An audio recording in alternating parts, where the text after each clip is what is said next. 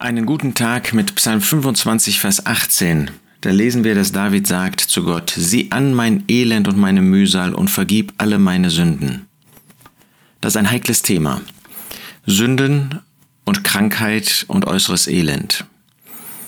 Wir können ja bei einem anderen nicht erkennen, oftmals jedenfalls nicht erkennen, inwiefern Probleme in Gesundheit, in Herausforderungen seines Lebens verbunden sind mit einem konkreten Sündigen. Hier bei David war das offensichtlich der Fall.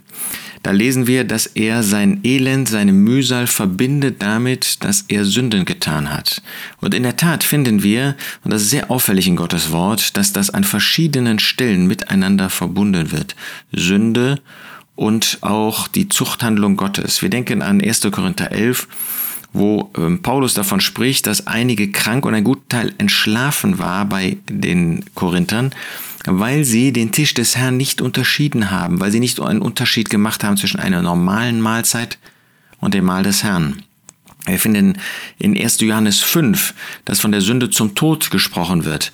Das heißt, eine Sünde, die in dem Kontext, in dem sie begangen worden ist, in der zeitlichen Situation oder durch die Art der Umstände und wodurch auch immer so gravierend gewesen ist, dass der Herr nur durch ein zeitliches Gericht, nämlich dass derjenige sterben musste, ähm, darauf reagieren konnte. Das heißt nicht, dass diejenigen verloren gehen, nein, sie sind eben gerettet, aber sie sterben, sie wurden krank und starben. Das gleiche finden wir in Jakobus 5.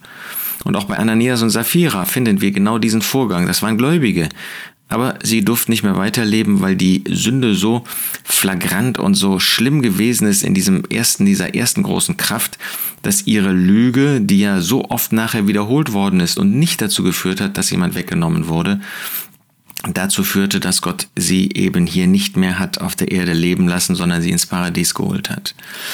Nun, wir wollen noch einmal äh, wiederholen. Wir äh, unterstellen bei niemandem, der krank ist, der äußerst schwierige Lebensumstände hat in der Familie oder im äh, Umfeld, im beruflichen oder in der Nachbarschaft und so weiter, ähm, dass da Sünde vorhanden ist. Aber bei uns selbst wollen wir immer sensibel sein, wenn Gott eingreift in unser Leben, dass wir uns fragen, gibt es irgendeinen Anlass in unserem Leben? Und den gibt es oft.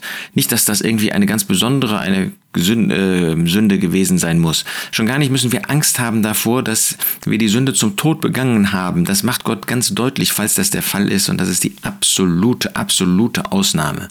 Aber wir wollen diesen Vers von David, wollen wir zum Anlass nehmen, sensibel auch im Blick auf uns selbst zu sein. Sieh an mein Elend und meine Mühsal und vergib alle meine Sünden. David war sich bewusst, dass da Sünden in seinem Leben waren und vorhanden sein konnten. Und das müssen wir doch auch als Gläubige zugeben und wollen deshalb mit aller Vorsicht, aber im Blick auf uns selbst, immer wieder uns in das Licht Gottes stellen und so unsere Lebensumstände benutzen, um Dinge in Ordnung zu bringen, die wir vielleicht bisher übersehen haben.